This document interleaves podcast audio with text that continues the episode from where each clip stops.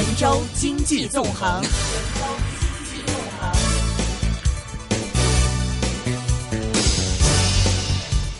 现在我们电话线上是已经接通了中央人民广播电台华夏之声证券大本营主持凌云老师，凌云老师你好。你好，凌云老师。呃，你好，两位好。啊，其实今天是应该可以算是关键的一个星期一嘛，因为今天是差不多是港互通去向的 dead night，可以这样说。那么您对这个，但是一直都没有一个消息落地，那么对港互通的延迟，您有什么一个看法呢？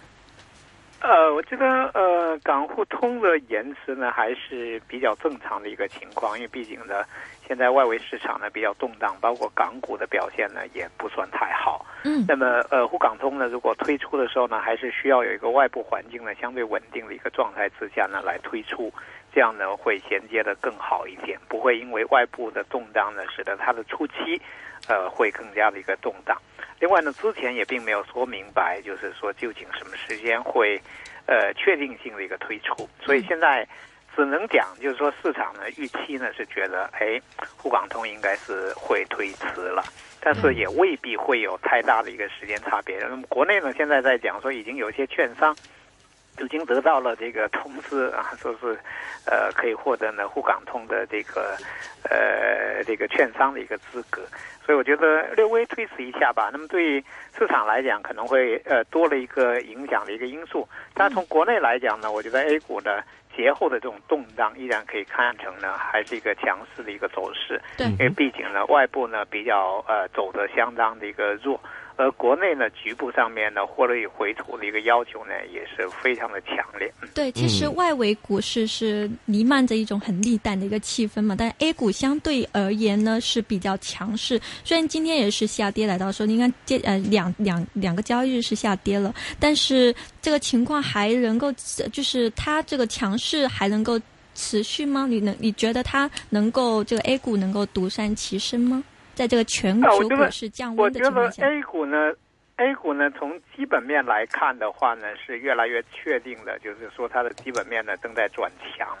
这种基本面的转强呢，我觉得主要呢是由几块来构成。一个呢就是从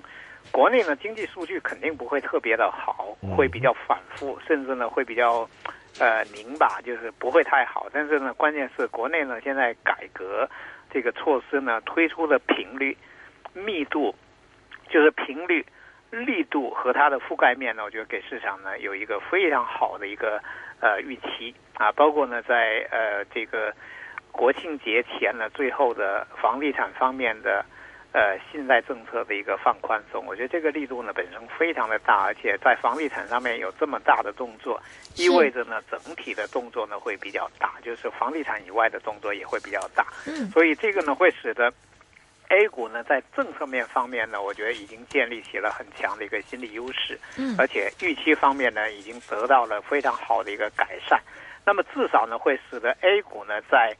底部呢向上抬这个角度上面来讲，我觉得会比较的扎实。也就是说，假如说前期的两千点呢是一个市场自然形成的一个呃底部防护防护区域的话，那么至少呢，在两千。两百点到两千三百点的这一个区域里头呢，是一个非常有效的一个强支撑。那么这个呢，意味着呢，从沪市来看呢，向下的空间呢是非常的小的。嗯。那么除呃此外呢，就是呃从 A 股的成交情况来讲呢，也能够非常清楚的看到呢，就是市场是很活跃的，资金介入 A 股的程度呢是。逐渐的啊，在体现出来。那么有资金的一个介入呢，A 股呢其实就很难啊出现了真正的大幅度的一个回调。那么它回调的时候呢，更多呢会表现为一个呢像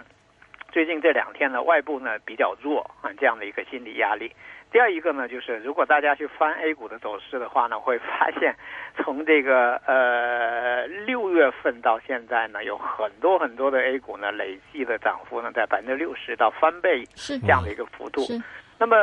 是非常多的股票，特别是一些小股票或者主题类的股票。那这些品种呢，我觉得它面临很大的一个调整压力。哎所以呢，最近的这个调整呢，一个是你会看到呢，下跌的加速呢可以比较多；第二一个呢，下跌的这个呃幅度呢可以比较大，是因为确实涨得太多啊，需要有调整。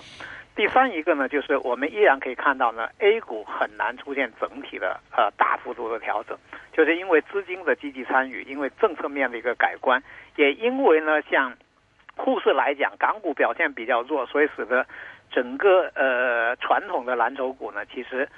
呃在前期的这种表现上面呢并不突出，那么意味着它向下的空间也会比较有限。所以我觉得 A 股呢在目前这一代呢是需要调整的，嗯但是这个调整呢还不是一个致命的一个调整。嗯，像您这么说，可以说呢，嗯，就 A 股方面其实具备了很多这个啊，会不会可以说可以算是说是牛市的一个特征呢？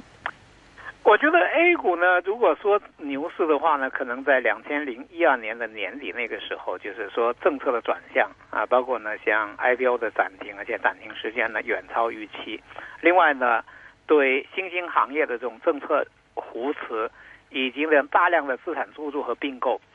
那么会使得呢，就是以创业板为代表的主题性投资的话呢，应该从那个阶段呢就可以认为是一个牛市的一个开始。嗯呃，这部分的话呢，我觉得牛到现在已经牛的时间比较长，牛的整个呢这个面目全非，就是完全是一个不认识的一个状态其。实我看到很啊多就是评论，就是说，就是它呃 A 股牛市快来了，都是打着超级牛市啊、慢牛啊等等，不管是快牛对，我就我我我觉得，其实 A 股来讲呢，一定要呃分结构来看，就是说 A 股呢，现在你如果给它一个图腾的话呢，它肯定不是牛啊，它可能更像是、是是一个龙那样，就是有 各种各样的拼在一起的那样一种状态。是的，所以呢，我觉得如果看沪市的话呢，可能它处在一个牛市即将嗯。到来的那种技术状态，嗯就是从两千点到两千四百点附近，那么完成了一个底部呢向上的啊这样一个走势，但是呢，它其实又没有越过呢，就是真正的一个。呃，技术形态上面的一个牛熊的一个位置、嗯啊，它的累计涨幅可能具备了，或者站在年线的时间也比较长了，但是它并没有越过呢，就是多次的这种分界的分界的位置，就两千四百五十点到两千五百点之间，它没有碰到，也没有在上面呢站住、站稳了，所以很像。如果说从历史上面来比较的话呢，目前这个位置呢比较像当年 A 股呢从嗯一千点。那一站呢开始见底回升到一千三百点附近的那种位置，嗯就涨幅呢百分之二十、二十三十的样子。嗯但是技术上面呢是没有被验证成为牛市。但是如果看创业板的话呢，它又很像是经历了一千点涨到了两千两百点附近，嗯然后面对呢当年的两千两百四十五点的那种状态，就历史新高的那种状态。嗯因为创业板呢，它的历史最高点呢也是一千五百七十一一点，那么上周的时候呢，最高点呢是去到了差两点的一个位置，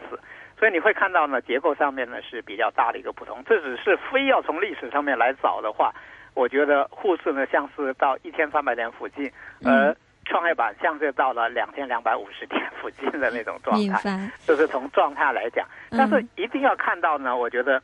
现在的 A 股呢，不是由经济数据呢整体向好呢驱动的一嗯个走强，也不是因为上市公司呢盈利呢整体变好以后的一个走强，也不是呢是这个资金呢全方位介入 A 股之后的一个走强，它是各种选择之后的一个混合的这样一种状态。那么现在呢，我更愿意的就是刚才很强调的，就是 A 股呢从底部抬高的角度来讲呢，我觉得应该是可以确认的，所以会使得 A 股向下的调整，技术上面的空间会比较小。这也是在目前这个位置呢，调整是必然的，但是依然呢不是一个真正的可以放手呢做空的一个时候。明白但，，另外一方面呢，就是有很多很多股票嗯跑得不清不楚的，我觉得不做获利回吐的话呢，呢可能不清不楚的，太多了，太多了，这实在是太多了。起码我觉得没有八百家，至少有五百家吧，就量很大。嗯所以这些品种呢调整呢，我觉得是必须的，或者投资者在参与这部分品种的时候，真不能全醉了。嗯，另外一个市场焦点应该可以算是四中全会了嘛，因为在这个本月底的时候将会开始就是开会，那么会议将会讨论的一个重点不是放在经济上，而是在呃政治上讨论是依法治国的问题。那么会议对这个投资市场，你觉得会有什么启示呢？我觉得四中全会呢，对 A 股直接的影响会比较小一点，因为这应该是一个着眼未来的一个会议，而且整个会议的时间会比较短，因为只有是二十号到二十三号，只有只有四天的一个时间。呃，所以我觉得这个会呢，可能会影响了 A 股短期的一个节奏，但是很难对 A 股呢产生真正的大的一个影响。如果要有影响的话呢，我觉得可能大家需要关注的，就依法治国之后的整个法治环境。嗯，可能会发生了比较大的一个变化，比如证券法会有一个重大的一个修改，而且呢，围绕着资本市场的一些法律法规可能会再一再一次的一个完善，这有比较大的一个影响。明白。另外一个呢，对于 A 股来讲呢，可能要关注的是年底的经济工作会议。我觉得这一次的经济工作会议呢，可能要非常非常重视。哦，就是你会看到呢，本届政府呢在政策的调整上面呢力度很大，而经历了这么多的政策调整之后呢，它可能会在今年年底的时候呢，会成为一个更具操作性的一个指导政策出来。所以我觉得应该是在十二月份前后的，呃，每年一次的中央经济工作会议，那个应该是比较重要的，对资本市场呢会有比较大的一个影响。那短期呢，对 A 股来讲呢，我觉得一是要注意呢获利保护，因为有很多品种涨得太离谱了，嗯，下跌也是很正常的，而且有可能跌幅并不小，所以值得去做获利保护。另外一方面呢，就是 A 股呢真的是发生了比较大的一个变化，是，所以呢又不能全线呢去看空了目前的一个 A 股。第三一个的话呢，我觉得尽管外围市场呢非常的动荡，但是 A 股的特点呢是，一旦它转入真正的强势，或者它处在呢真正的弱势的时候，外围市市场对它的影响是非常有限的。那目前呢，A 股处在一个非常强势之中，所以我觉得外围市场的动荡呢不会给 A 股市场呢造成很直接的一个冲击，A 股会走得更为独立一些。其实有自己的节奏。其实 A 股发生变化很大，其实有一部分原因是因为沪港通这个原因嘛，是是。我觉得沪港通呢，应该说市场是有做相关的一个炒作，但是沪港通呢，短期的影响呢不会特别大，因为沪港通目前市场更多的是关注在呢，就是两市的差价率方面。呃，我觉得这个呢不存在呢太多的一个空间，特别是呢港股呢经过下跌之后，那么其实，在蓝筹股上面呢，现在这个差价已经变得更加的小，嗯而 A 股疯狂那部分呢，跟 A 跟港股之间呢，我觉得没有比价关系。明白。那么沪港通呢，比较大的一个影响呢，应该是未来沪港通呢会使得 A 股市场呢更多的会获得呢国际资本参与的嗯这样的一个呃一个通路。所以呢，我曾经把沪港通的，就是当中的呃沪股通，呃认为呢，借助沪港通之后呢，它其实是一个全球通，就是全球的资本 不一定是香港的存量资本，它是全球的资本借助香港，然后呢会进入 A 股。我觉得这应该是一个可以看得很大的一个东西，就是一个全球通的一个概念。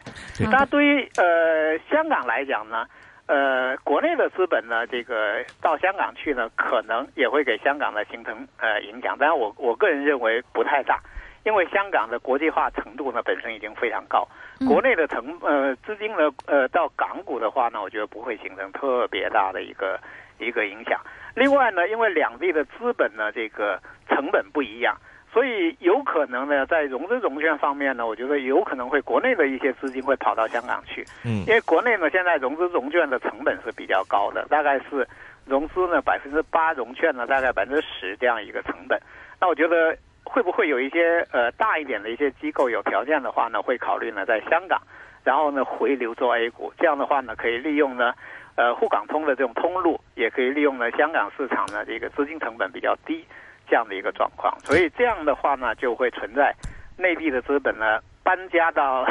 香港落地，然后呢又隔岸啊做内地市场的这样一个状况。对然后呢，我觉得从两地市场的互相影响来讲，目前港股的对 A 股的影响应该是会比较弱的，就是 A A 股已经确立了自身的一个强势，嗯，它更像是一个主导性的一个市场。嗯，对，林云老师，那我们像呢看到过节的时候呢，就是哎，在从十一之后呢，其实呃房地产板块呢在 A 股上呢一直都是一枝独秀，那么今天也是不错的。那么你怎么看这个板块呢？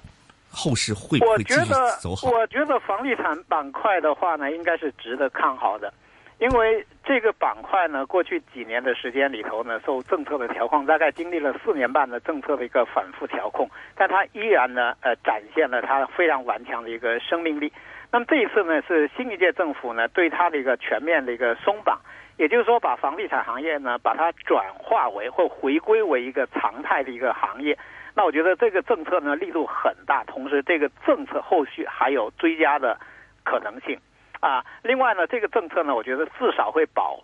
两年之内呢，国内的房地产行业呢没有政策性的一个风险，所以我觉得对房地产行业来讲呢是一个重大的呃利好，而对股市来讲呢，它依然也是一个可以产生连锁反应的一个呃作用。第一呢，就是对一线的房地产企业来讲，这次的政策利好会促使他们再上一个台阶，至少估值修复是可以预期的。第二一个呢，房地产行业呢，如果进入一个健康一点的一个发展的话，那么整个产业链上下游的这些相关的公司呢，都会在预期上面改善，对股市呢会形成支撑。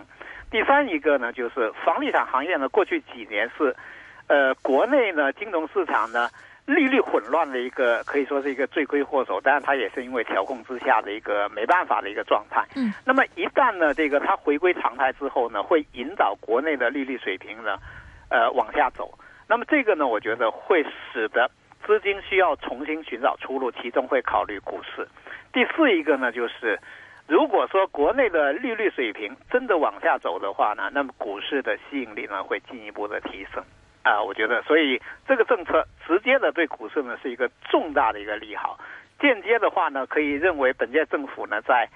做法上面呢是很有魄力的，所以间接上面呢，我觉得也可以预期呢看好。所以我觉得有这个政策出台之后，基本上可以认为 A 股呢已经没有大的政策风险，嗯，底部被抬高是确定性的。好的，今天非常感谢中央人民广播电台华夏之声证券大品您的凌云老师来跟我们解析。